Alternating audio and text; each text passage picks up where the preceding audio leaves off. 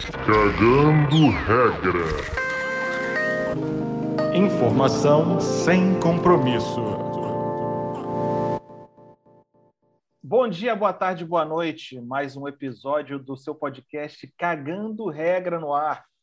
Para quem não sabe, esse aqui é o podcast que a nossa redação, nossa, quando eu digo, eu sou André Fran, jornalista, durante muitos anos fiz programas no Multishow, na Globo News, passeando pelo mundo, mostrando algumas das grandes causas do nosso tempo. E a nossa redação, que produzia esses programas, essas séries, e ainda produz muitas delas, está toda aqui presente, com Rafael Montenegro, o nosso correspondente internacional no Brasil, que é o nosso homem desconstruído. Boa noite, Raspim. Boa noite, pessoal. Tudo bem? Tudo bem. Nosso querido Felipe, o diretor de fotografia, montador, roteirista, é o nosso homem que está ali, palpa toda a obra, participando das nossas produções e cagando muita regra nos, nas horas vagas. Boa noite, Felipe. Boa noite. Queria dizer aqui que fui cobrado no WhatsApp por ter dado 9 ao Ted Laço, então gostaria de me redimir aqui, dar 10 a Ted Laço, para não ser cancelado na internet. Obrigado. Tá certo, olha aí, ó, a cobrança do povo já está sendo sentida. os fãs, os Ele fãs sentiu. não nos deixam em paz. Aspinha, agora você tinha que ter soltado o soundboard do Galvão. Sente, fala, Tino, sentiu? Sentiu. Sentiu. Não, foi cancelada no- aqui entre a gente também, né? Porque aqui só tem fã de Ted Lasso. Só eu Ted, muito La... fã. Fui eu que indiquei, foi a primeira pessoa a falar de Ted Lasso, fui eu. Ted Lassete, todos aqui. Inclusive, ele, o advogado da produtora, sempre presente, não só para dar um embasamento jurídico às nossas produções, mas também para nos defender em qualquer situação, coisa que é recorrente nesse podcast aqui, que a gente está para ser cancelado desde o primeiro episódio. Boa noite, doutor Bisteca. Boa noite, boa noite, meus queridos. Vamos dar uma, começar a nossa cagação, porque hoje promete, e hoje promete muito, e Ted Lasso nota 10. Segue o jogo. Muito bem, obrigado. Um dos grandes momentos desse podcast é como o nosso doutor Bisteca, que é o nosso advogado de plantão, mas a gente, né, carinhosamente aqui entre amigos, trata pelo apelido de, de Bisteca e entra o convidado, né? Já teve aí o nosso Bruno Natal falando de tecnologia, o Tanguy Bagdadi, nosso professor de Relações Internacionais, comentando situações do mundo e se referem ao doutor. Não, como disse aqui o nosso nobre doutor, a gente, o galera segura a risada aqui. Porque o doutor Bisteca, apesar de ser é doutor, mas é que, né, um apelido amistoso aqui da galera. E hoje temos convidado especial, mais do que especial, é, num momento de pandemia que a gente, todo mundo aqui do grupo acompanhou, nosso, talvez o nosso grupo tenha ficado ainda mais unido, não sei a opinião de vocês, durante essa pandemia, não só para a gente estar isolado e a comunicação acabava sendo mais ali pelo grupo, pelo grupo, já que a gente não se encontrava tanto, mas pela forma séria mesmo que a gente levou isso e trocava informação e reportagem e todo mundo seguia todos os protocolos, isolamento, máscara, álcool gel, à risca e trocava dicas e análises da situação mundial. É, eu acho que Aconselhando, né? Um aconselhando o outro. um aconselhando e dando força um ao outro. Não tem aqui os solteiros do grupo que sofreram. Não sei se sofreram mais, porque você ficar em isolamento dentro de casa com mulher e filho também é puxado pra caramba. É, amigo. É, Olha o cancelamento aí, vai ser cancelado em casa agora, o Fran. É verdade, é verdade. Mas nesse momento a gente traz agora, no momento que a gente consegue ter um pouco de alívio nessa pandemia, o nosso secretário de saúde aqui do Rio de Janeiro, Daniel Sorange, que vai estar com a gente durante o primeiro bloco do programa, tirando nossas dúvidas, respondendo perguntas e trazendo informações que ele não tinha ainda divulgado, né, em primeira mão aqui para a gente. Pessoal, pauta agora é pandemia e pauta especial com convidado, que sempre torna aqui o nosso bate-papo mais interessante. Convidado dessa vez mais que especial, nosso secretário de saúde aqui do Rio de Janeiro, Daniel Sorange.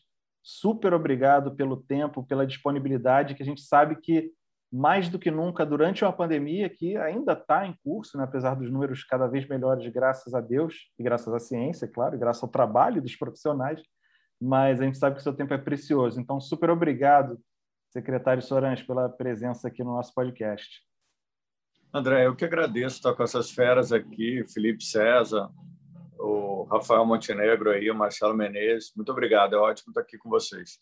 Obrigado. Pessoal aqui da redação todo mundo virou especialista de pandemia durante a pandemia, aqueles epidemiologistas sem diploma, né, formados ali pelo Twitter, mas todo mundo muito interessado e a gente aqui foi muito consciente e acompanhando o, o trabalho de vocês e, e, até felizes né, da gente ser daqui do Rio e ver que a gente era exemplo em vários momentos dessa, dessa pandemia. Teve gente até que ia ter hoje seu primeiro encontro romântico depois da pandemia, porque cumpriu o isolamento ali à risca, deixou de sair para estar aqui da sua presença, Daniel. Então, sem mais delongas, é, isso que eu falei, a gente ficou super orgulhoso né, com esse trabalho que foi muito bem feito mesmo, e não é questão de opinião, né? A gente aqui acompanhou de perto, segundo a ciência. E talvez o único momento que eu dei um, opa, dei aquela estranhada foi agora, bem recentemente, com a questão das máscaras, desse plano de liberação das máscaras. Então, eu quero aproveitar a sua presença aqui para explicar para a gente como é que foi é, medido isso? Sei que teve comparação com outros países, com os índices todos de contágio, taxa de vacinação e tudo mais. Ao mesmo tempo, a gente vê que alguns lugares da Europa que já estavam liberando máscara estão voltando atrás. E se tem algum tipo de plano B, o plano de contenção, se, se der problema, se esse teste não, sei lá, não sair como a gente espera.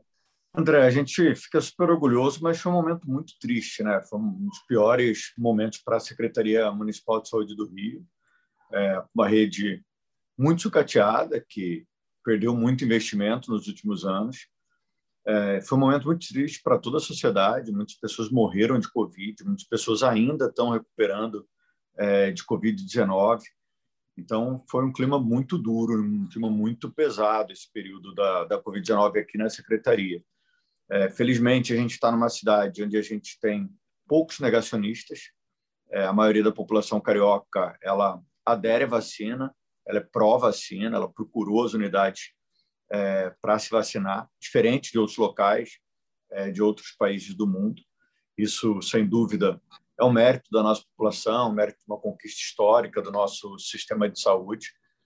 É, infelizmente, a gente já com, começa a alcançar níveis de cobertura vacinais que a gente começa a ter segurança para poder ir reabrindo é, a nossa economia, e re, refazendo aí alguns laços, algumas atividades que a gente não podia fazer anteriormente. É, é um equilíbrio muito tênue e a saúde pública precisa é, fazer isso de momentos duros, é, em aumento de número de casos, fechar mesmo. E foi necessário aqui no Rio a gente fechar bares e restaurantes, foi necessário fechar a economia. É, isso fez muita diferença no momento de fechamento. Foi necessário obrigar todo mundo a usar máscara a todo tempo. Então, todas essas medidas elas foram muito importantes é, durante todo esse período. E é importante que a gente vá acompanhando os números do que acontece quando a gente tem uma cobertura maior de vacinados. A gente chegou, está chegando a 90% da população adulta vacinada com as duas doses. Está chegando a 70% da população geral vacinada com uma dose. E são níveis de cobertura vacinal que a gente não via para outras doenças e também muito superiores às coberturas de muitos outros países. A Inglaterra, por exemplo, é, começou o seu processo de abertura quando completou 50% de, de pessoas com duas doses. Os Estados Unidos, com 35% de pessoas é, com duas doses. Eles começaram um processo de abertura muito antes da gente. E é claro que eles começaram antes porque eles não tiveram essa tragédia tanto do ponto de vista de óbitos, mas também do ponto de vista de comunicação que o nosso sistema sofreu. Cada um puxava para um lado, cada um falava uma coisa. A gente deixou de ter o Ministério da Saúde, a primeira pandemia em que o Ministério da Saúde não coordena é, as ações de compra de insumos estratégicos, não coordena é, as definições no Programa Nacional de Imunização. Então, a gente é, teve uma confusão de comunicação muito grave no nosso sistema. Então, foi muito importante que a gente esperasse, a gente ter certeza de que os números estavam baixando. E a gente está entrando na décima semana de redução de casos, de redução de óbitos, de redução de internação. A gente está com somente 2% da nossa população é, de pessoas internadas são pessoas internadas por Covid-19, então, do total de leitos, só 2% são de leitos é, destinados à Covid-19 hoje, para a gente Isso também é, é um bom marco. Hoje, de cada 100 testes de Covid que a gente faz na cidade, só quatro são positivos. Então, a maior parte das pessoas que têm sintomas respiratórios hoje na cidade não tem sintomas respiratórios ligados à Covid. Mas é claro que a gente não pode achar que está tudo resolvido. Isso é um erro que se comete em muitas pandemias. Quem estuda a história das pandemias anteriores, das grandes epidemias da própria cidade do Rio, sabe que achar que está tudo resolvido não é a melhor opção. Então, a gente precisa continuar monitorando e prestar atenção é, em alguns sinais que são importantes é, para o dia a dia. Primeiro sinal: quanto tempo dura essa cobertura vacinal? Essa imunidade que a gente conseguiu alcançar agora, ela vai durar quanto tempo? A gente já sabe que para os idosos ela durou menos de seis meses. A gente precisou revacinar os idosos com a terceira dose. A principal diferença da gente para outros locais em que está tendo subida de casos de, de internação é a dose de reforço dos idosos. O município do Rio de Janeiro foi o primeiro a falar que precisava revacinar os idosos e que a gente precisava avançar nessa vacinação. A outra coisa é se existe alguma nova variante que está entrando ou tem alguma nova variante que ultrapasse a barreira da vacina. Ela, é, a vacina não protege contra essa variante. Até o momento, a gente não encontrou nenhuma variante que ultrapasse a barreira da vacina, nem no Brasil, nem é, em nenhum país do mundo. A gente espera que isso continue assim, se Deus quiser. Também as vacinas vão evoluir. Nossa expectativa é que ano que vem a gente tenha uma geração nova de vacinas. Então, o panorama é esse: a gente vai analisando os números conforme vai mantendo a redução. O número de casos hoje é tão baixo, tão baixo, que a gente não vai alcançar números menores do que a gente tem hoje muito dificilmente. Então, acho que muito dificilmente a gente vai chegar na cidade do Rio de Janeiro num panorama de casos menor do que a gente tem hoje, de internações menor do que a gente tem hoje. Eu tenho até um pouco medo de falar isso, porque há três semanas atrás, eu discutindo com a, minha equipe, falei, olha, a gente não vai, vai diminuir do que 300 internações, é, em média, de 300 internações mantidas. E agora a gente está com 130 internações. Então, o número caiu é, ainda mais, é, o que é surpreendente, que mostra, de fato, a cobertura vacinal. E ela é uma cobertura vacinal diferente também de outros países, que ela é muito homogênea. Os idosos, os mais velhos, as pessoas que, que, que já podiam tomar a segunda dose, a grande maioria delas foi tomar a segunda dose, foi tomar a segunda dose no prazo, que é surpreendente quando a gente fala às vezes a gente critica muito carioca com a questão do planejamento, do tempo e coisa, e a gente sabendo que na prática isso não, não se não se efetivou. E o carioca tomou vacina, foi tomar a segunda dose, menos de 3% tomou a segunda dose fora do, da sua data marcada. Então, é, foi incrível e, e, isso facilita a vida de qualquer secretário de saúde ter uma população aderente à vacina. É, ou seja, aquela história de monitorar, mas tem um tanto de conviver com isso e de ter a estrutura também preparada para caso a coisa dê aquela variada. Acho que a pergunta do Felipe é nesse sentido, né, Felipe? É, mais ou menos. É, secretário, é, eu queria falar, perguntar para o senhor como é que foi receber essa herança da prefeitura anterior, do Crivella, e como é que o senhor encarou o escândalo dos guardiões do Crivella que estourou ano passado, né, no final, já na pandemia. Ah, Felipe, eu acho que foi triste para toda a cidade, né? O Crivella destruiu toda a cidade, mas o sistema de saúde foi mais grave, né? O sistema de saúde perdeu 6 mil profissionais. Ele montou um hospital de campanha absurdo no Rio Centro, é, que era para ter 500 leitos, não tinha nem 500 camas, nunca passou de 130 pacientes em média internados lá, uma taxa de mortalidade altíssima, um desempenho clínico péssimo.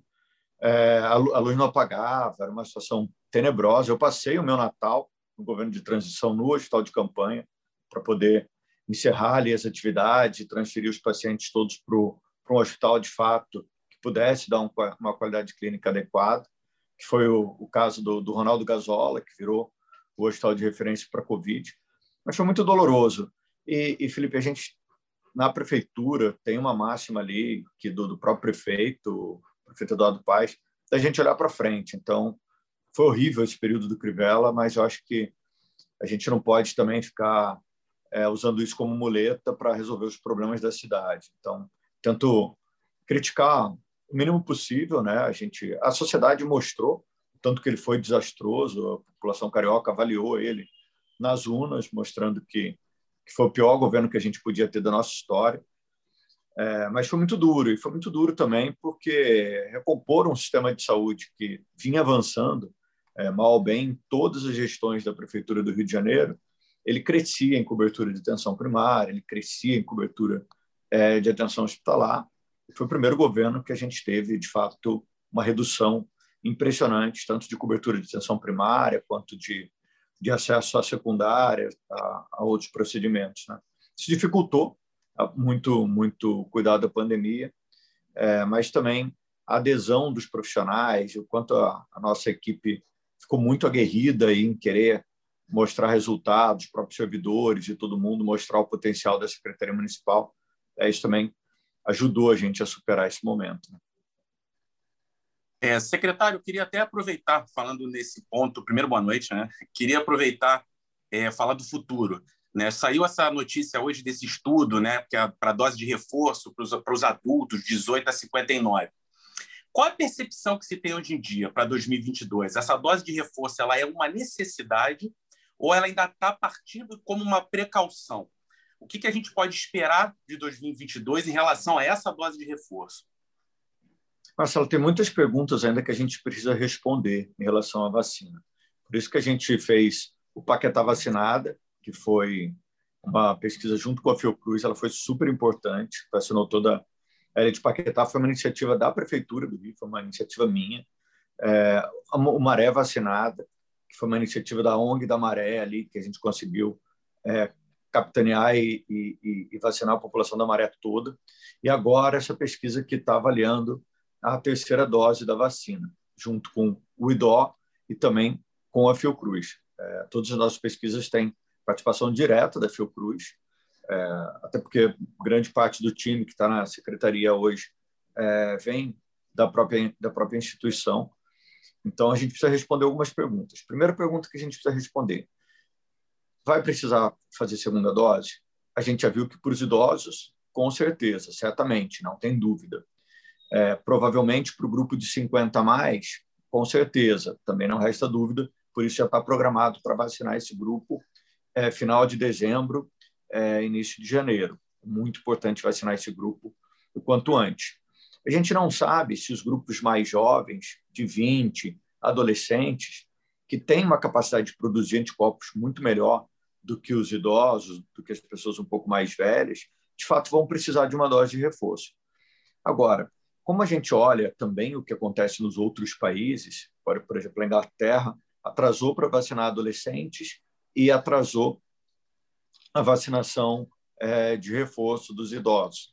Mesmo todo mundo falando, eles começaram depois. Então, o tempo que eles ganharam lá no começo, começando a vacinar antes, a gente ultrapassou eles, porque a gente começou a fazer o, o reforço e começou a vacinar adolescente intensamente. A gente não pode perder tempo. Agora é vacinando, é, não deixar de vacinar as crianças também.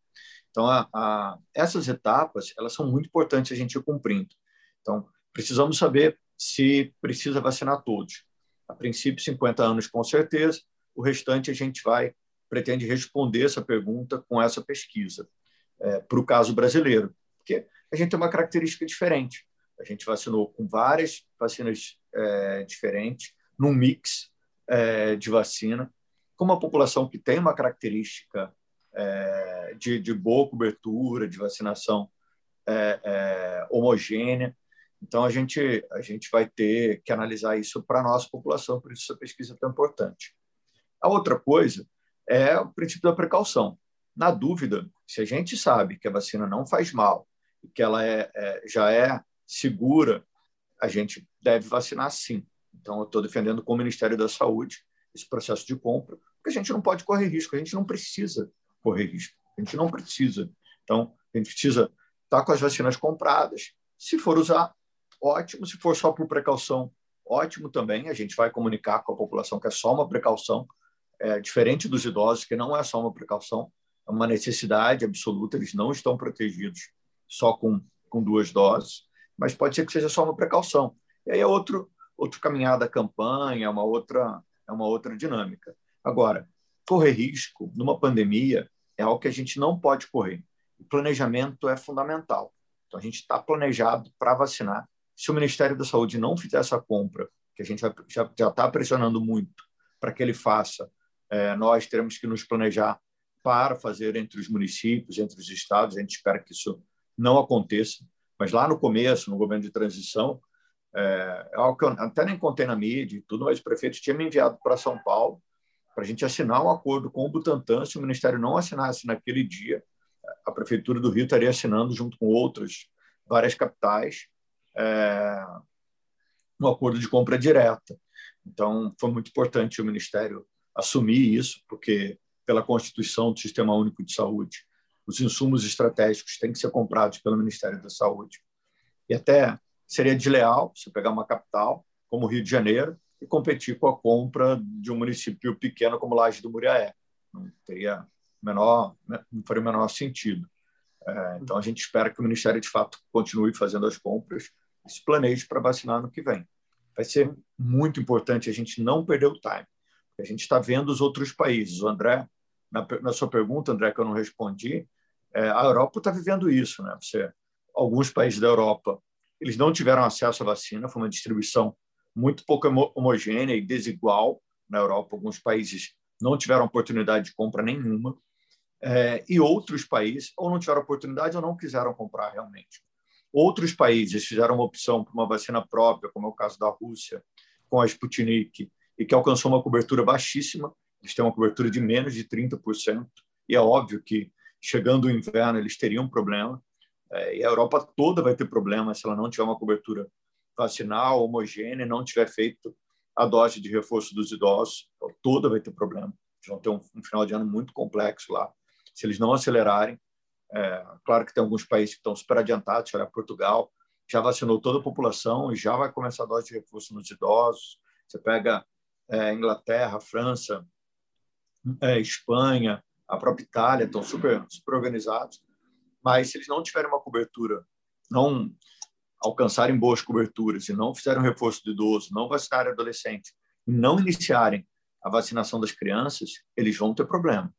É, é previsto. A nossa pergunta, a pergunta até do que eu estava conversando com, com o nosso Rafa Montenegro, é bem nesse sentido da comparação com, com outros países, né?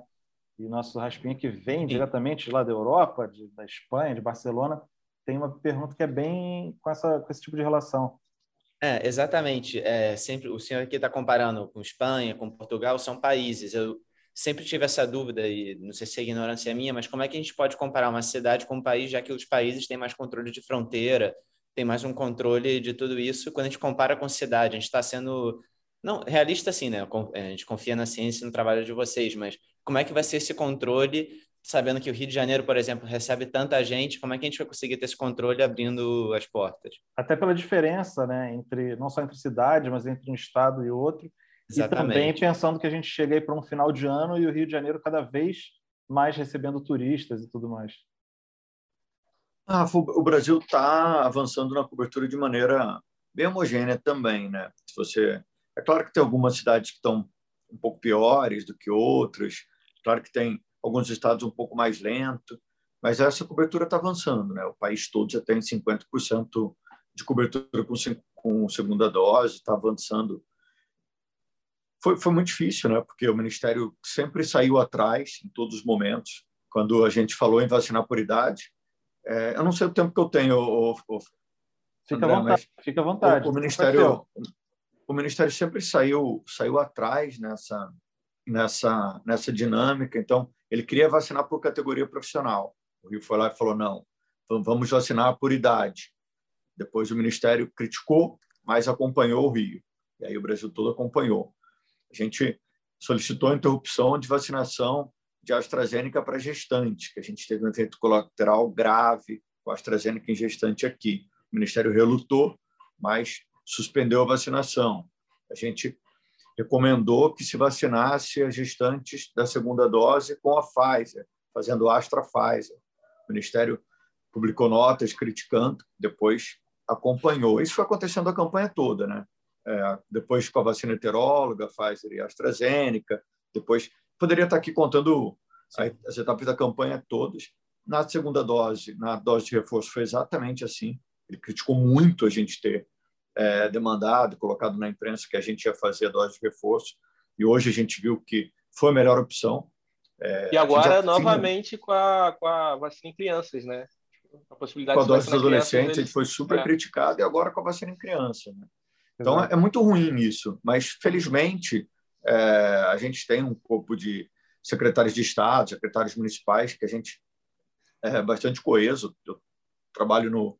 Sou diretor de comunicação do Conselho de Secretários de Saúde, então a gente é, caminha de maneira bastante coesa também para demandar ao Ministério dessa necessidade, mas a gente não pode errar. Agora, a gente entra numa fase da pandemia que a gente não pode errar, porque os casos vão diminuir, a situação é, vai ficar muito melhor, só que pode ser uma falsa percepção de segurança. E, e se a gente não tiver é, atento com essa proteção da vacina, a gente vai se dar mal, como outros países também podem se dar mal. Então a gente tem que estar muito atento. Falou, bom que o senhor falou isso agora, de não poder errar, era uma pergunta que eu tinha, é sempre fácil quando já, já passou o tempo a gente poder julgar, né? Mas olhando para trás, tem alguma coisa que, que você, você teria feito diferente? Você fala, putz, não sei, o início do ano, que estava as coisas mais abertas, a gente teve depois todo aquele tempo sombrio. Tem alguma coisa que você fala, olhando para trás, que poderia ter feito de uma maneira diferente hoje em dia? Não, acho que nesse, nesse período não. Acho que nesse período a gente teve é, muita sorte também. É, e também a gente tem uma equipe que, que é muito bem treinada, é, é que a gente fez o que precisava, o que precisava ser feito. É, talvez algumas coisas a gente poderia ter feito antes, que não foi feito. Então, não tinha o menor sentido a gente fechar as unidades básicas como se fechou durante a pandemia, é, em vez de elas estarem fazendo tratamentos é, para os casos leves de Covid-19, estarem é, atendendo e orientando essa população e identificando os casos mais graves e separando para os hospitais. A gente poderia não ter feito hospitais de campanha ter fechado o INTO, o Instituto Nacional de Trauma e Ortopedia, que ficou fechado durante a pandemia, que não teve cirurgia letiva, e que tinha o melhor parque, de imagens, melhores leitos é, de toda a cidade. Mas no, no, no, período de 2021, acho que a gente conseguiu acertar bem aí é, esse passo, esses passos. Né? Beleza. Legal. Secretário, super obrigado, sensacional. Mas antes de te liberar e a despedida oficial final, a gente pede para você participar do iníciozinho do nosso próximo bloco, mas é um bloco bem curtinho. E você não precisa justificar, não. É o, é o quadro Qual é a nota? Solta a vinheta aí, Felipe. Vinheta, filho. Eu não consigo Finge soltar a vinheta, tem que soltar no computador. Finge, Finge que soltei. Que a vinheta soltou. Finge que soltou a vinheta. Quem começa? É, é difícil. É difícil. Pablo, qual é a nota, Pablo? Secretário, já fazendo a despedida oficial, super obrigado pelo seu tempo, pelos esclarecimentos super importantes. A gente está, felizmente, numa fase aí que já dá para respirar um pouco nessa pandemia que ainda não acabou. Você chama a atenção de como é importante a gente ainda manter a atenção, mas a gente que viveu aqui de perto, gente que já teve Covid, gente aqui do grupo que já perdeu familiar por Covid, a gente agradece não só a participação hoje, mas o seu trabalho. E antes da gente se despedir de vez, uma nota geral, uma média para os ministros da saúde que passaram aí pelo nosso país. É difícil até lembrar todo mundo, né? Teve Mandetta, Taixe, teve Pazuello, Queiroga, tirando uma média geral aí. Ah, abaixo da crítica, né? Nota 2. 2. Para ser generoso. Obrigado, secretário. Obrigado, secretário Daniel Sorange. Obrigadão e até uma próxima. Bom trabalho aí. Obrigado, secretário. Obrigado, secretário. Um abraço, boa noite. Secretário, posso Oi. me preparar para o carnaval? Rafael, deve, né? Eu também estou me preparando. É, se Deus quiser, a gente vai ter um bom carnaval e tudo vai depender dos cariocas se vacinarem, né? Porque aplicar vacina a gente sabe. Maravilha. Muito obrigado, secretário. Abração. Obrigado. Tchau, valeu, tchau. valeu, um abraço. Tchau. Valeu. Bom, vamos seguir aqui que a gente não pode também dar uma nota geral, temos mais tempo, né? Nosso ofício é esse podcast, então a gente tem que dar nota um a um dos ministros da saúde do governo genocida de Jair Bolsonaro. Começo com você, doutor Bisteca. Eu vou falando o nome e você fala a nota e uma breve, uma breve descrição, uma breve justificativa. Mandeta. Vou tentar em uma palavra, hein? Vou tentar em uma palavra. Boa, desafio. Mandeta, nota e palavra. Fanfarrão. Fanfarrão zero. Essa é a quantidade de zero aí, a sua de Tais. zero aí. Vai. Tais. Tais, um covardão, nota um. Depois veio Pazuelo, grande Pazuzu. Pazuelo, ban... Pazuelo bandido, nota zero. E agora o nosso Queiroga. Queiroga vagabundo, nota zero. É vagabundo mesmo, é vagabundo mesmo. É um lambibotas, é um vagabundo. Esse é, tá tanta raiva que eu não consigo nem dar sua palavra. Mas estão aí minhas notas. Tá certo. Vamos seguindo com o Felipe. Opa. Bandeta. Zero. Vai Quer, pra falar alguma coisa? Quer justificar? É, eu quero, quero justificar. É um cara de pau do caralho, né? O cara ainda sai do governo, deixa todo mundo na merda e lança um livro. É um filho da puta. Tudo bem, é um próximo. Tais. Cinco. Vou dar cinco pro Tais. Primeiro, porque ele parece um zumbi. Segundo, porque é ele que fechou o acordo de produção, se eu não me engano, da AstraZeneca. Se não fosse por ele, a gente não teria boa parte das vacinas que a gente teve. Então, é, ficou pouco tempo, mas fez alguma coisa, pelo menos, né? Boa lembrança. É... Pazuzu? Pazuzu? Menos 10. Negativo. Esse aí merece arder no fogo do inferno, esse filho da puta gordo arrombado. E o nosso Queiroga. Puta, cara, esse maluco aí, cara. Caralho. Ai, deixa eu pensar. Eu vou dar zero, mas eu sinto, eu sinto vontade de vomitar vendo o Queiroga. Ele dando é, dedo pra galera em Nova é York. Isso aí. Dá vontade de, de, de, pegar um taco de beisebol na cara desse filho da puta, tá ligado? Eu odeio esse cara, eu odeio. É, como pessoa, só, só terminar, como pessoa, eu acho que de todos eles é o que eu mais odeio, é o Queiroga. Porque ele é filho da puta safado. Meu caso é o Pazuello. Pazuello é ladrão de galinha, burro, ignorante.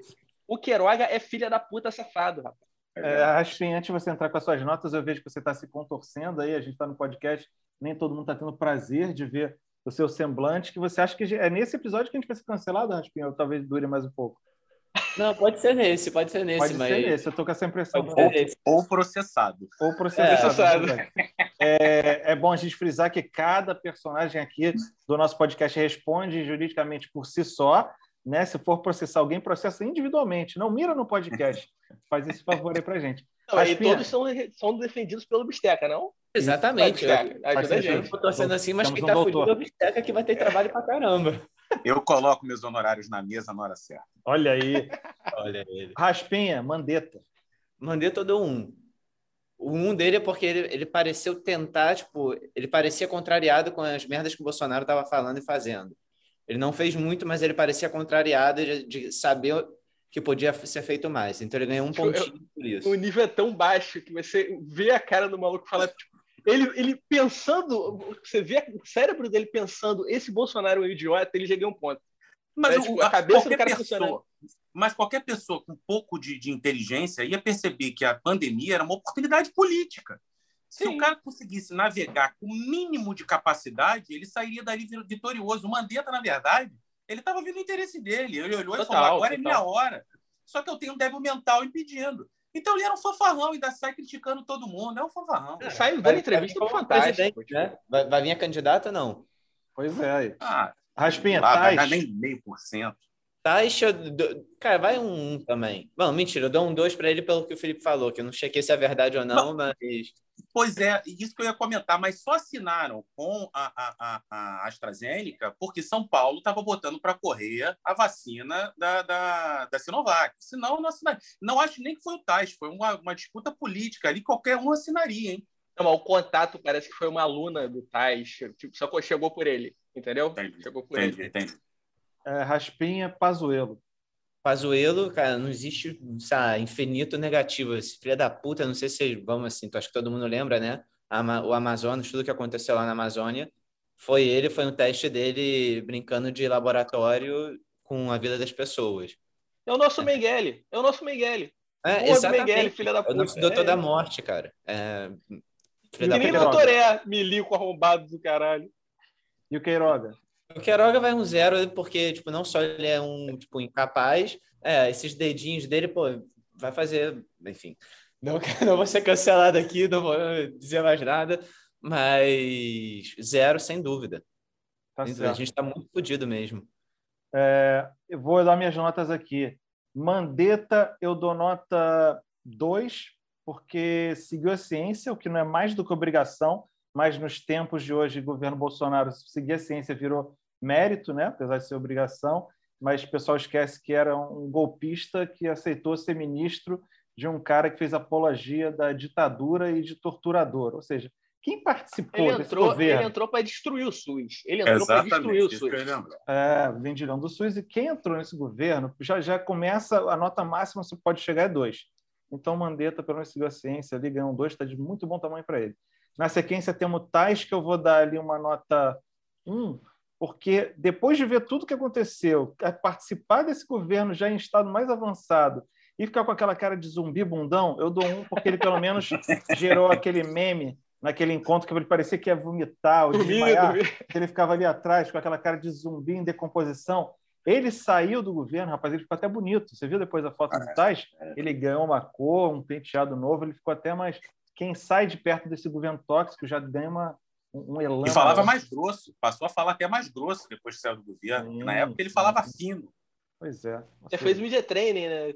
Importante. Pazuelo. Pazuelo nossa, esse é de fato, não tem como dar mais do que zero, não dá para dar nenhuma vírgula para esse cara, que parece mais um, um, personagem daquele churrasco do Tropa de Elite, só que foi, foi, foi recusado de tão ruim que ele era o nível do Pazuello. É. E Queiroga... Tartaruga Ninja com Tropa de Elite e saiu Pazuello, né, cara? Saiu Pazuello. e péssimo, o cara que você sabia que não estava, mas ainda por ser aquele burro arrogante, que é o pior, tipo, que é o burro que faz mais estrago ainda.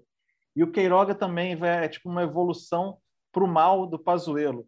É o burro ignorante que faz piadinha sobre o tribunal de Haia com Bolsonaro no G20, falando com o diretor da OMS. Um dos momentos mais vergonhosos da história da nossa nação foi mais uma, uma presença de Bolsonaro representando a gente internacionalmente, tendo a seu lado esse Palermo idiota só faz ofender a imprensa e fala merda. Ou seja, tragédia, pessoal. Vamos encerrar esse bloco aqui para a gente ir falar de coisas mais interessantes e positivas. Obrigado. Encerrando aqui as notas, né, porque dessa vez foi um grupo todo de uma vez, vamos para a nossa próxima pauta. E quem traz é nosso doutor Bisteca. Fran, é, essa semana é, eu tive o prazer de começar a ver um programa na HBO Max que me viciou, que é o Back on the Record com Bob Costa, né? que é um narrador de esporte famoso nos Estados Unidos, e tem uma mesa de debate. Nessa mesa de debate é, foi comentado muito sobre a saúde mental versus a filosofia Mamba Mentality que o Kobe Bryant criou, que era simplesmente fazer de tudo possível e imaginário para poder alcançar o seu objetivo. Então, a gente teve uma ex-jogadora de basquete, Renee Montgomery, que hoje em dia é até proprietária do Atlanta Dream, da, um time da WNBA, e ela comentou a situação de saúde mental, por exemplo, da Simone Biles, Michael Phelps, que comenta no Peso do Ouro, que é um documentário que ele fala o peso, que é da responsabilidade de ser um atleta e da saúde mental. O Mark Fish, que entrou em depressão, que é, que é comentado no documentário Untold, Federer versus Fish. Então, e tem Naomi Osaka também. Então, é, entrou muito nesse debate. O que, que é mais importante, a saúde mental ou a filosofia do tudo para alcançar o seu objetivo? E isso a gente pode fazer um paralelo na vida nossa, né? a vida da, da sociedade. Vale tudo para conseguir os seus objetivos ou é importante você priorizar a sua saúde mental?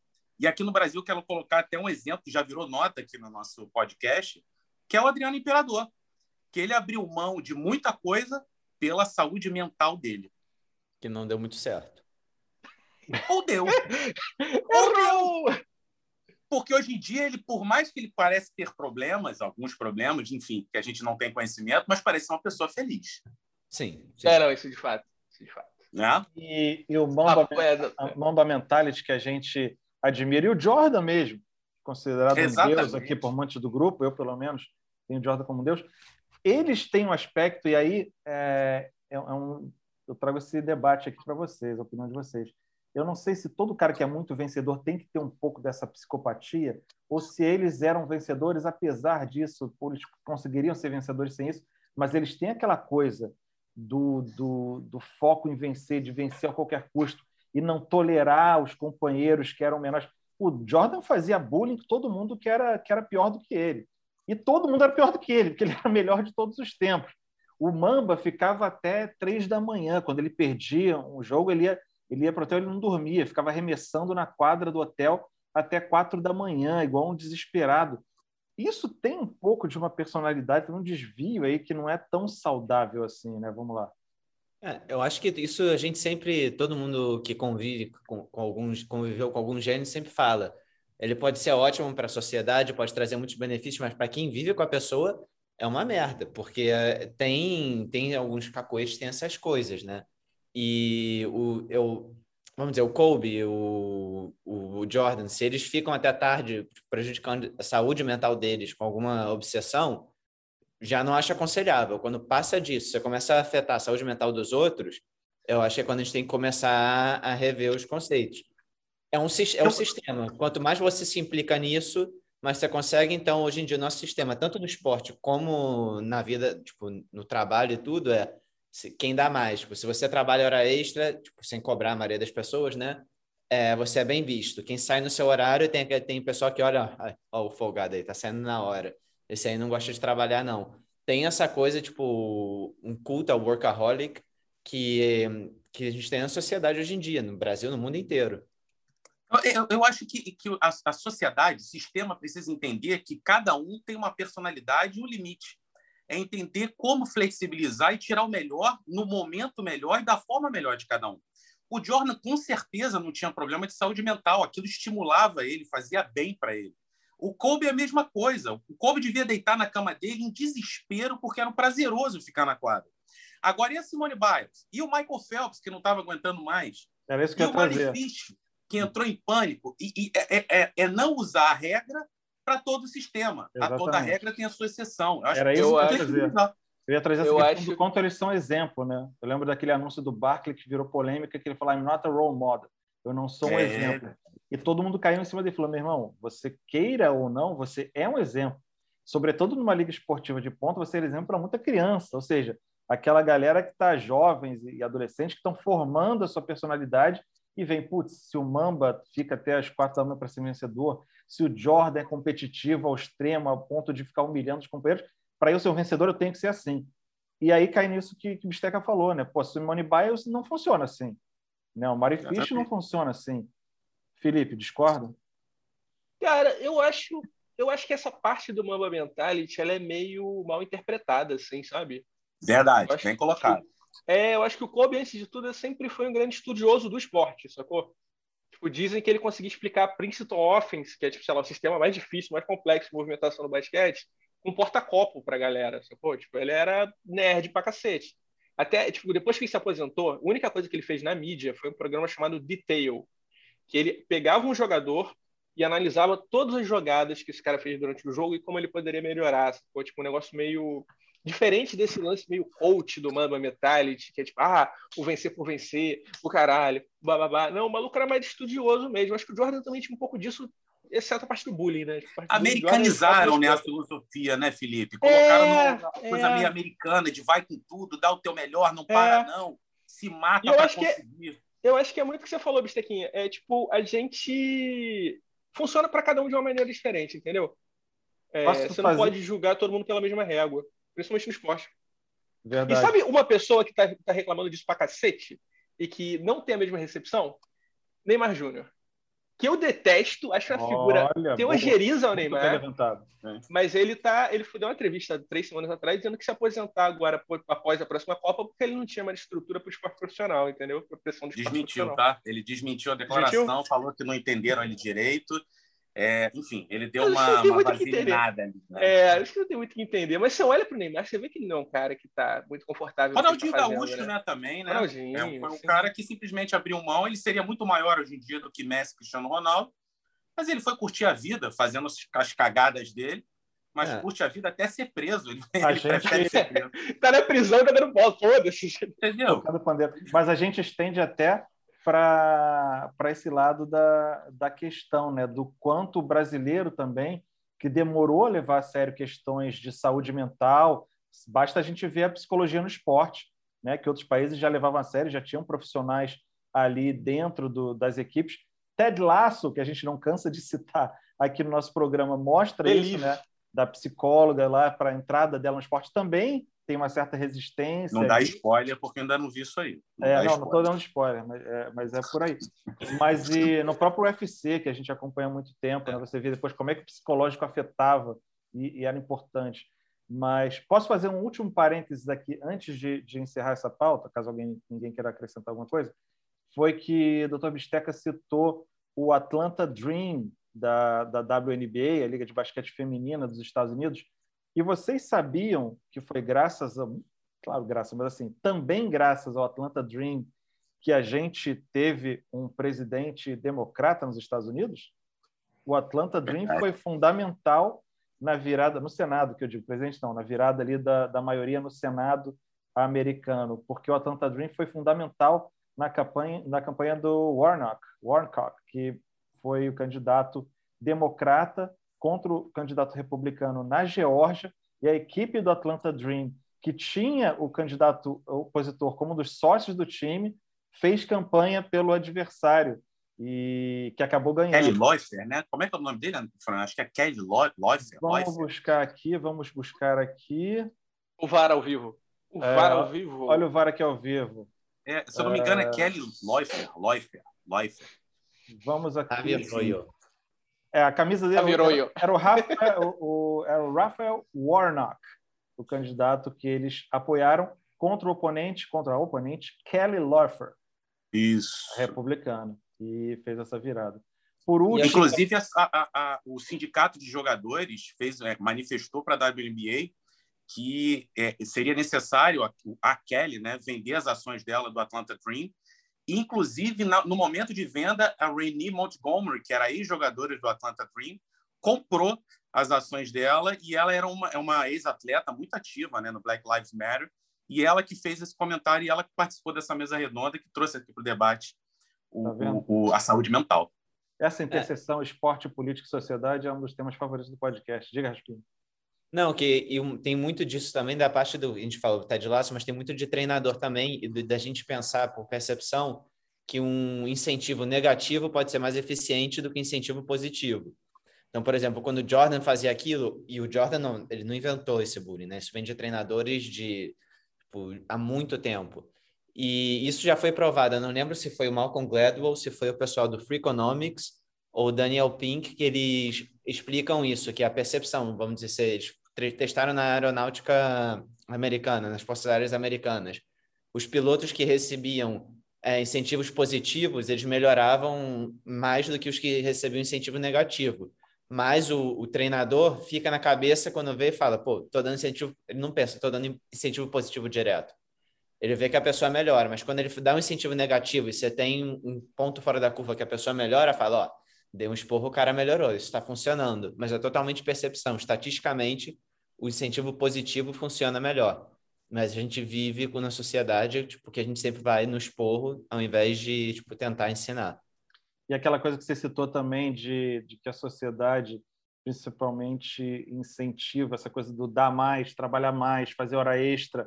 A gente fez uma temporada que mudou isso no Japão e lá eles têm um termo chamado karoshi, que significa a pessoa morrer de tanto trabalhar seja de estafa mesmo, seja de que acarreta problemas de saúde mental, seja até levando ao suicídio, que é uma questão muito importante que culturalmente eles tentam combater lá no Japão. Ou seja, tudo meio que interligado aqui nessa questão.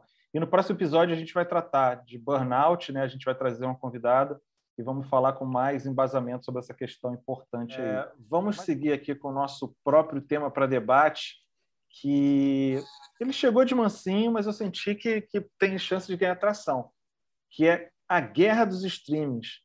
Hoje em dia, você, para estar tá antenado aí com os conteúdos, tem que assinar 400.059 serviços diferentes de streaming. Então, todos temos os nossos favoritos.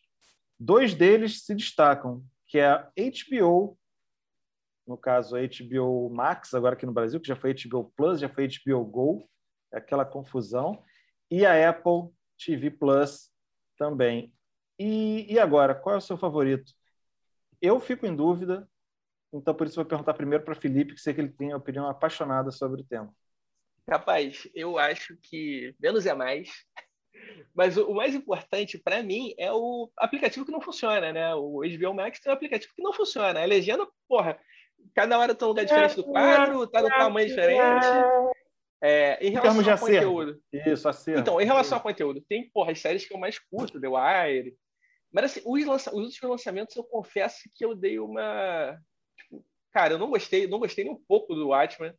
É... Aí não. Acho que fugiu muito do, do, do, do, do escopo da obra do quadrinho. Eu acho que a narrativa, o arco narrativo total da série é uma porcaria, tipo, não faz sentido nenhum se você analisar todos os episódios juntos, apesar de ter episódios separados bons. Você não gostou Lovecraft... de Mortal Kombat? Oh! o Lovecraft Country é para mim é para mim não deu e o cenas de um casamento que é esse remake do, do obra do Bergman Você cara viu? eu vi o primeiro episódio e falei meu irmão não dá não não dá deu vou ver o do Bergman vou ver o do Bergman vou ver o do Bergman apesar de ter questões boas tipo ele, ele muda o, os lugares de tipo o papel da mulher vira o papel do cara e o papel do cara vira o papel da mulher sabe tipo ele faz essa inversão interessante. O treco é tão mal filmado, tão mal filmado, que é basicamente diálogo, né? Tipo, porra, é um texto que já foi até peça de teatro. É, e é um diálogo muito bom, e o Bergman filma aquele negócio de jeito muito cru. Foi um diretor de cinema, sacou?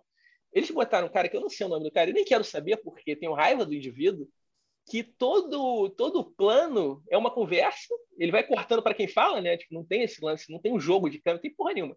E a câmera está sempre deslizando um tiquinho pro lado para dar um efeitinho, para dar um movimento, você não acha chato?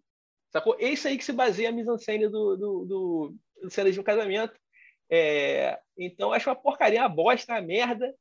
É, e o Apple Plus, já, porra, tem Ted Laço, tem isso. até a série do, do Shyamalan, que, porra, Shyamalan normalmente é complicado, The Servants, né? Até, The Servants. É, até a série dele é maneira. Tipo, tem pouco conteúdo, mas todo o conteúdo que tem parece que tem uma curadoria maneira, assim. Tipo, eu fiz é uma interessante de uma certa forma. Eu fiz uma observação sobre o The Servant, que é uma série que tem uma direção incrível, direção de arte, é linda a série, muito bem filmada. Os atores, são, os atores são ótimos, o roteiro é sensacional. É a série que tudo é ótimo, mas ela consegue ser uma merda. É uma porcaria. Não, Fran, então, não, mas ele tem que fazer um parênteses. Fran não gosta Meu de Deus seriado de coisas de demônio. Ele não gosta de seriados de terror, essas não, coisas, é, não gosta. Em verdade. Somos dois, somos dois. Aspinha, mentiroso caluniador. Pode soltar no board. Mentiroso caluniador. Vamos lá. Não, é verdade. Não é verdade. É, é, Tanto é que eu elogio. Mentiroso, caluniador. Caluniador e mentiroso. Caluniador e mentiroso. Caluniador e mentiroso. Exatamente. Porque eu estava elogiando quando você foi eliminado no round 6 do nosso podcast a série Midnight Mass essa... Trata simplesmente de, de, de, demônios e religião. E eu achei é muito ruim. É muito ruim. É muito ruim. Meu Deus, essa série é Faltou você ali, Felipe, para me ajudar. É, não, tipo, não dá, cara. Eu, eu, outra eu, série eu, eu assisti toda e fiquei, fiquei, fiquei, porra, passando mal, assim. Caralho, Além irmão, de Ted tem Lasso... que ter alguém para editar o roteiro daquele, daquele seriado, meu amigo. É muito texto, é muito diálogo.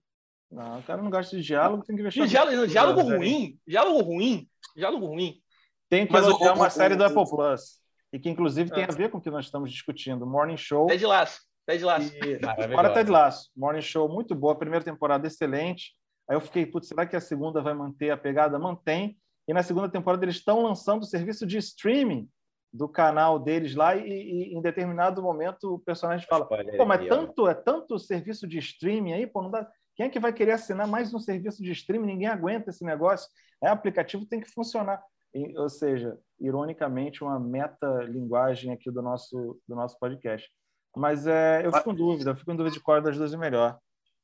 O, o, o Frank, queria botar um, um, contexto que eu acho que é importante, porque é difícil comparar o HBO Max com a Apple Plus. Porque eu acho que a Apple Plus está mais perto do, do, da, da Amazon Prime Video e a HBO está mais perto, está mais para o lado da Netflix. Ou seja, a Apple Plus é, é, é, tem a Apple que está preocupada com outros business, com outras coisas, e ela vai muito mais no certinho, no conteúdo de qualidade. A HBO tem, tem que criar conteúdo igual a Netflix, tem que botar. É um volume onde vem muita é, porcaria. É verdade, verdade. E eu tô com uma nítida sensação. Eu assinei ontem o Apple, o, a Apple TV. então eu fiquei olhando o, o portfólio, enfim, o, o, os filmes, eu vi muito mais qualidade, uma coisa muito mais pontual e a Amazon Prime tenta fazer uma coisa mais blockbuster, mas é um ou outro ali bem Isso certinho, eu acho. bem encaixadinho. Eu concordo quando você diz que Apple Plus é mais o tiro certo, mega produção. Porra, esse Morning Show É, Raspinha, faz o fact-checking aí, vê quanto é que é uma produção de um episódio dessa série. Irmão, elenco tem aquele estelar, elenco, né? é, só produção elenco. absurda, locações astronômicas. Tem isso. Mas eu acho tem que aquele Deer também que você recomendou. Tem o quê? Que é do, 15 milhões aquele dólares que você recomendou, que é do Spike Lee, do- de que, como eles influenciaram a vida das pessoas. Essa é muito boa Quer série. dizer, eu estava vendo o trailer, é sensacional. E a série da Oprah também é na Apple TV, ou seja, acho É, que é tem algumas séries da Oprah. né? Mega- Não é uma, não é mega- uma só. São várias. mega produções. Mas eu acho que a HBO também vai por esse lado. Eu, meu paralelo é Amazon Prime com Netflix, que é conteúdo e tem porcaria, tem enlatado, tem série, tem reality, tem a porra toda. Mas a Amazon Prime tem, tem, tem muito menos série. Muito, Muito menos. Eles produzem muito menos original. Muito menos. Eles jogam muito blockbuster. conteúdo. Só para saber, é. Morning Show, 15 milhões por episódio. A Jennifer Aniston e Reese Witherspoon, cada uma ganha 2 milhões por episódio. Nossa senhora. É mais É ou menos salário, aquilo que a é gente trabalha ali, né, Felipe? É mais ou menos o orçamento. É, quase Nossas, isso. nossas produções estão batendo por ali. É, 10 anos de produção, se juntar tudo, talvez chegue no salário delas no episódio. Talvez. Mas eu faço esse paralelo. Amazon Prime Netflix, não de conteúdo autoral, mas de quantidade de acervo, de coisas, de variedade. HBO e Apple Plus com coisas mais mega produções certinhas. É. Se tivesse que citar aí, Raspinha, HBO ou Apple Plus? Tem que escolher uma. Você, só- você vai, Cara, não, você ficar numa ilha fácil. deserta com apenas um streaming. Eu escolho fácil. Bom, apenas um streaming ou HBO ou Apple TV? Apenas um streaming, podendo escolher entre HBO e Tá Apple bom. TV. Não, sem dúvida Apple TV, até porque, e agora vamos ver se esse podcast tem alcance. Eu tô sem HBO há três semanas, que eles cancelaram minha conta por um erro técnico deles e eles não me respondem. Então, assim. Olha aí, cadê o soundboard? Absurdo! Denúncia! Não, não, absurdo, absurdo. Eu tô Cadê há três- há duas semanas tentando falar com eles, de nada, eles cancelaram a minha conta porque tinha um igual na Espanha, com o meu mesmo, mesmo e-mail. Cancelaram no meio do, do- da mensalidade e falam que eu tenho que ter paciência para esperar. E eu tô há três semanas com paciência. Então, Apple TV, sem dúvida, é melhor. Não, crianças não entrem em HBO. Eu acho que tem uma questão. Tem Ted Laço na HBO? Não, tem. Não tem Ted Então Lasso. resolveu. Acabou, Bom acabou. ponto. Acabou. Bom ponto. Bom E, ponto. e- e uma informação, hein? Vi hoje que a HBO Max deve mudar de nome, vai virar Warner de Max. sacanagem. De novo? É, Pra que isso? HBO Plus, HBO Go, HBO Max. É, tem, tem outra crítica em relação à HBO, que é a qualidade que eles estão botando material. Assim, tem muito material só em HD, que é uma crueldade, gente. Bota tudo em 4K, pelo amor de Deus, porra. Paga a nota na TV boa, porra. Eu quero ver as coisas qualidade boa, caralho. E a melhor série de todos os tempos, na minha opinião, que é The West Wing. The Wire, The Wire. Não, The Wire é uma tá ali na briga também, mas The West Wing não tem em nenhum serviço de streaming. Como é que os deuses dos direitos autorais têm que chegar a um acordo comercial internacional aí? Porque isso é um Paguem, contra a humanidade. Pessoal, paguem o nosso querido. Continua, continua. O, o diretor lá, como é que é o nome dele? Aaron Sorkin. O Sorkin, é pague o Sorkin, pague o Sorkin. Libera a carteira para dar uma bolada pro Sorkin aí. Mas agora vamos para o nosso próximo bloco, que é aquele bloco que vocês adoram a vinheta, que é o que só você viu. O que, o que, o que, o que, o que, o que só você viu? Bisteca, por favor. o que só você viu. Já entra com a sua, essa vinheta. O que, que só você viu, Raspinha, essa semana? Então, a gente está aqui rindo, mas é o que eu só ouvi é bastante irritante. O DJ Ives, que ficou famoso na primeira metade do ano por agredir a namorada ou a mulher dele, ele está solto. Isso não foi muito relatado, mas ele está solto. E naquela época, quando aconteceu os problemas, ele tinha por volta de 500 mil seguidores. E hoje ele está com 1 milhão e 200 ou 1 milhão e 300 mil seguidores. Então, é um desses problemas que a gente tem, né? A gente tu, tem a revolta na internet, a gente, todo mundo se rebelou, o cara já foi solto, todo mundo já esqueceu, ninguém já notícia velha, mas ele, hoje em dia, ele tá maior do que quando ele começou, por agredir na mulher, uma mulher. Felipe, É, é, mas aí também Fala- fala é, é- é aquela mesma galera que segue o jogador de vôlei e também segue esse cara. A gente está vendo daquele, né, daqueles 20% de, de idiotas, enfim, eles vão ficar ali circulando e seguindo sempre esses criminosos, esses vagabundos, eles vão ficar seguindo, não adianta. eu o acho- exemplo do Nego do Borel também, né? O Nego do Borel Exato. tá aí, solto, livre, solto, fazendo merda, torto e direito. Porra, tem que estar preso essa galera aí. E eu acho Fica que aí tem, tem um pouco daquela, daquela coisa mesmo de os caras se sentiram empoderados. Né? Essa semana eu vi uma pesquisa de 2018 para cá, aumentou tipo mais de 500% de crimes de apologia ao nazismo no Brasil.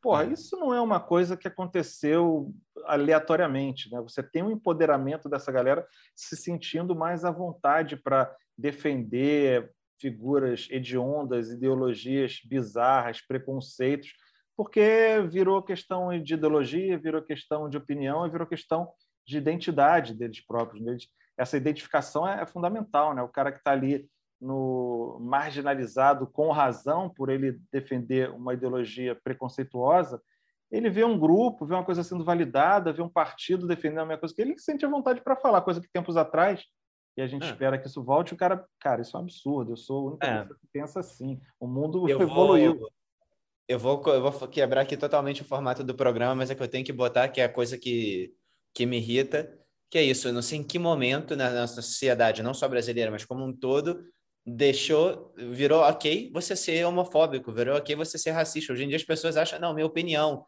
Eu não vou você não nome... sabe em que momento? Não foi 2018, é, é. foi antes, foi antes de 2018. É, porque é. Não, mas aí. Bolsonaro já era mito antes de ser eleito. Esse, tipo, essa galera ela tava ali, estava enrustida, não sei em que momento, não sei se foi o Trump. Teve toda aquela onda de direita, de. Tipo, não, não é nem direita, né? Porque tipo, é um borderline ali. É, totalitarismo, esses strongmen que a gente tem na Rússia, na, Rússia, na Turquia, mas virou ok, virou aceitável. E eles acham, saem, têm orgulho disso. É, virou orgulho. Burrice empoderado. É, é, no, é verdade. Eu, eu, queria falar eu acho que é um crescendo, né? Vem uma onda, pois... aí o cara político surfa essa onda, o que vai dando mais visível. É um ciclo vicioso de merda, né? Eu já estou vendo de uma outra forma, do outro prisma. Eu acho que é o último grito daquela galera que está morrendo. Mas por que, que eu tô tá falando agora? Mas você está falando do agora.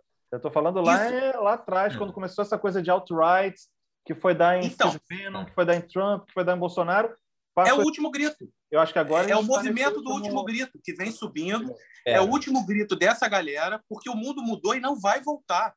É, eu estava lendo um artigo hoje da Billie Jean King, aquela tenista dos anos 70, 80, e quando ela declarou que ela era homossexual, ela simplesmente perdeu todos os patrocínios. Ela não perdeu um, ela perdeu todos. E hoje em dia a gente vê o contrário, a gente vê as empresas defendendo né, seu, a, a, respeitando cada um. Inclusive, pode até falar que é pink money ou que não é, a questão da, do, do, da escolha sexual, mas o importante é que a mensagem está reverberando. Então, eu acho que o mundo mudou, o mundo não vai voltar mais para 70 e 80, e simplesmente o que a gente está vendo é o último grito desses alucinados que daqui a um tempo, na geração dos nossos filhos, vão estar cada vez menor. Eu acredito muito, eu estou muito otimista. Eu, eu, eu hoje estou muito otimista, não sei porquê. Eu tenho, tenho um depoimento a fazer quando, em 2018, na época da eleição, é... cara, isso foi uma coisa que me chocou pra cacete. Eu tava voltando da produtora, eu morava no Catete, saí do metrô, e quando no momento que eu desemboquei fora do metrô, tinha um moleque, e, e é moleque mesmo, porque o moleque devia ter uns 18 anos, é um moleque magrinho, camiseta de camuflado de exército, calça é, marrom cocô do exército, andando com taco de beisebol com corrente não, aquela porra de arame farpado. Arma branca? Ele tava armado, né? E com broche nazista. Um broche nazista no peito, andando na rua. Uma porrada de gente olhando, caralho, passou em frente da delegacia ali do catete. Pois é, é, nada, é, é o último grito nada. desse tipo de gente. É, é, é, esse tipo de gente vai desaparecer. É, é não tem volta. É, o último desespero, porque antigamente eles não estavam coordenados, a internet coordenou que eles pudessem se juntar no ambiente, falar ao mesmo tempo e ter uma voz mais, mais alta. Mas é o último grito dessa galera. O mundo vai ser melhor daqui para frente. Eu recomendo. que você esteja certo. Eu recomendo, inclusive, aqui o Alto Jabá do meu canal no YouTube, youtube.com.br André Oficial. Eu fiz o vídeo, acho que o Felipe já estava editando, a gente já estava editando junto quando eu fiz o Como Nasce um Extremista de Direita, que era usando várias referências de livros e autores aí que eu, que eu, que eu li, mostrando essa questão do cara que tinha o primeiro que era um, um cara meio desajustado da sociedade, muitas vezes que não encontrava ali o seu par romântico, uma frustração sexual que sempre tem esse caráter psicológico também. E, de repente, nos chans, principalmente na internet, como o Bisteca destacou, ele começava a encontrar outras pessoas. A internet, esses fóruns mais anônimos começaram a ser um lugar para essa galera encontrar similares, ou seja, isso valida o pensamento dele, valida ali dentro daquele grupo, e depois eles começam esse processo de culpar o outro pelos seus problemas e suas frustrações, seja o sexo oposto, seja ah, os negros, seja o imigrante, seja o muçulmano, porque aquilo ali justifica o fracasso dele mesmo. E isso começa a se tornar uma coisa organizada e a política, que já estava se misturando com a internet, vê aí um potencial de, de lucrar em cima, né? Porra, vamos pegar essa galera que está crescendo, que está ganhando volume e não tem um representante oficial e vamos nós nos tornarmos os representantes oficiais deles. E muito quem viu isso muito foi Steve Bannon, que a gente já citou hoje aqui no podcast. Entendeu o algoritmo antes de todo mundo, né, Fran? Que começou a trabalhar isso como forma de estratégia política. E aí você tem a fake news, aí você tem o uso isso do algoritmo a seu favor e estamos onde estamos. Mas também acho que a gente, o mundo globalizado, as coisas mudam muito mais rápido do que antigamente. Então esse efeito rebote já está sendo sentido em algumas partes do, do mundo. Eu também tenho essa, essa esperança aqui que pode ser ingênua, mas temos que mantê-la. E Felipe Opa! também viu alguma coisa. Que beleza. Que beleza. Felipe, o que, que você, só você viu aí essa semana? É, não fui só eu que vi, muita gente viu, mas eu queria trazer para o nosso excelentíssimo podcast, cagar uma regra sobre, que é, porra, né?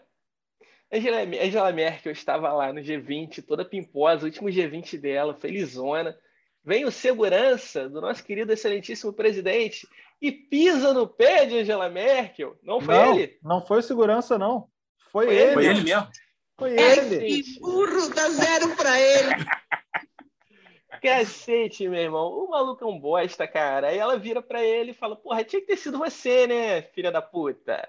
Isso daí ele tem uma declaração é, hoje. É ele tem uma declaração hoje tentando é, é, tirar proveito disso, criando fake news. Ele acabou de dar uma declaração falando que ela olhou para ele e falou: só podia ser você. E ele fala: ela me conhecia e muito bem. Tentando se vangloriar esse idiota. É um idiota, é um idiota. Cara, isso é a participação dele pelo G20 vale um podcast só sobre ela, porque puta que pariu, maluco. Vai. O maluco não saiu na foto oficial. Porra, a segurança dele agrediu o jornalista, quebrou o celular de jornalista, pisou no pé da presidente da chanceler da Alemanha. É a coisa, né? Não, cada, é... cada, cada evento desse é um show. Fez piadinha sem graça com os garçons italianos que ninguém riu. Fez. E foi, isso, foi... A conversa com algum com Tedros Adhanom é a coisa é, que, irmão, é, é, é isso aí é de pegar de porrada é na rua. Conversa, conversa não, né? Que o Tedros fica só olhando assim, com aquela cara dele. e aí tem uma cortezinha que alguma coisa o Tedros deve ter falado, eles cortaram só para deixar ali o, os idiotas falando, comemorando é. que vão estar em Haia. Nossa Senhora. Ele ficou abandonado lá nesse evento, né? Foi fazer piadinha para os garçons que ninguém riu. E aí, quem, quem foi que ele foi conversar? Com o cara lá da Turquia, né? O... Erdogan. É. Erdogan criar fake news, falando que estava tudo bem no Brasil, economia punjante, né? enfim, é um débil mental. Tudo retornando, ou seja, um idiota completo. Solta a vinheta, então, coisas que me irritam. Esteca. Coisas que me irritam. Raspinha, o que, que te irrita? Você é um rapaz tão jovial, sempre positivo e alegre. Algo te irritou essa semana? Então, é... sim, é o que a gente falou do DJ Ives. Não, mas é o que eu já falei. Eu, eu acabei quebrando o formato do programa, do episódio, peço desculpa, mas é o que me irrita é a memória curta da internet e o orgulho, o orgulho desses racistas homofóbicos em, em acreditar na opinião deles. Cara, hoje, hoje ele soltou um tweet que aí, quem não ouviu o nosso podcast, ele está presente em todas as plataformas. Você escolhe a sua preferida, mas a gente pede que você ouça pela Aurelo e siga a gente na Aurelo, que é ali que a gente tem uma medição melhor do nosso sucesso quantas pessoas estão seguindo, quem está apoiando para ter acesso ao conteúdo extra e pediram para eu explicar melhor. Eu tenho o canal do YouTube, esse canal do YouTube tem uma comunidade de apoio. É a galera que apoia o canal e aí tem acesso ao grupo de WhatsApp, tem acesso a reuniões que eu faço por Zoom, tem acesso aos roteiros dos vídeos e debates sobre os temas, que também quem apoiar lá na Aurelo tem acesso a isso tudo. Não só o conteúdo extra aqui do podcast, mas todos esses outros benefícios. E, e por que, que eu falava isso? Não lembro mais, perdi o fio da Você, você emendou, emendou uma, uma propaganda aí. É. Eu achei que ele estava em todos os ah, episódios. Exato, tá... exato. Então, por favor, assina isso aí tudo, que é para você ouvir o nosso podcast anterior, que a gente fala desse personagem das redes sociais, que, que é o Monarque, apresentador do Flow. E a gente debatia a estratégia, a burrice, o cara faz sem querer, mas está lucrando em cima, e as duas coisas. Cara, hoje ele lançou um tweet que deixou claro e evidente que é a burrice e a canalice, o preconceito como estratégia. Depois de sair dessa, dessa polêmica que ele virou personagem da semana, perguntando se era era contra a liberdade de expressão, ele tem uma opinião racista, e aí ele quis sair pela tangente falando: não, eu não quero, eu sou contra o racismo, mas eu quero que tenha a liberdade da pessoa ter um pensamento racista, uma coisa meio idiota. Sou contra o racismo, porém quero ser racista, me deixe em paz. Ele, Imbecil. ele, ele hoje saiu-se com uma que deixou claro que o negócio é estratégia. Ele levantou uma nova polêmica falando que não existe gênero neutro que infelizmente, desculpa isso aí a pessoa querendo lacrar, porque não tem, você tem um gênero ou outro, nada contra quem tem, quem escolhe, tal, mas não existe gênero neutro. Ou seja, ele lançou a próxima polêmica para ficar todo mundo é, antagonizando, respondendo a ele, é. ligando evidência. Eu não, não caio mais nessa. Então peço desculpa. Não, ele não... não agora que está confirmado que é a estratégia de ser burro e preconceituoso para ganhar audiência, eu pararei de, de antagonizá-lo. É como diria o Omar Aziz. Você é o maior palhaço que tem aqui. É isso. Eu gostaria de pedir o iFood para de patrocinar o Ex Eu ia falar exatamente isso. Me manda comida. Muito obrigado. Verdade. Me manda comida. Eu como aqui, eu como durante a live. Eu não tenho problema com isso, não. Não é isso. iFood me patrocina, entendeu? Larga essas caras e vem pra cá, pô. É isso. Porra. Manda comida pra gente, iFood. O que que te irrita, Felipe, essa semana? Pô, rapaz, então. É eu lembrei, muitas coisas me irritam, já falei aqui várias vezes.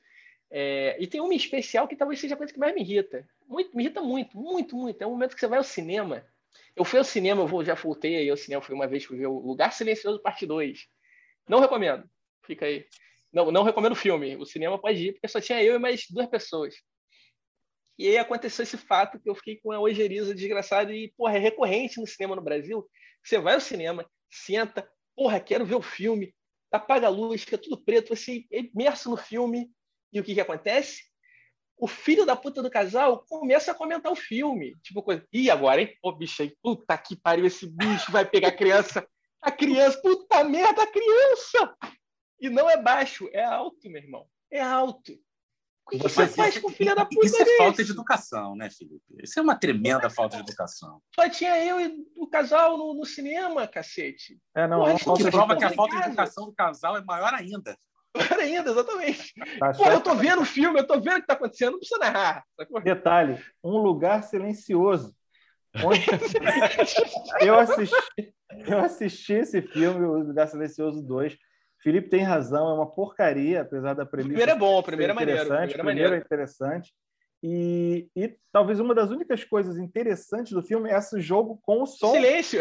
É o silêncio, que de repente é aquela coisa. Eu, eu tive a oportunidade de ir no Museu da Imagem do Som em Nova York, e, e, aí tem uma sala que eles botam um filme, filmes clássicos, e você tem a oportunidade de botar um fone e ficar trocando diferentes trilhas sonoras para você ver como é que a mesma cena você enxerga ela de diferentes maneiras só pela mudança da trilha sonora. Você fica com, você acha que é uma coisa mais triste com uma, fica mais apreensivo com outra, mais alegre com outra.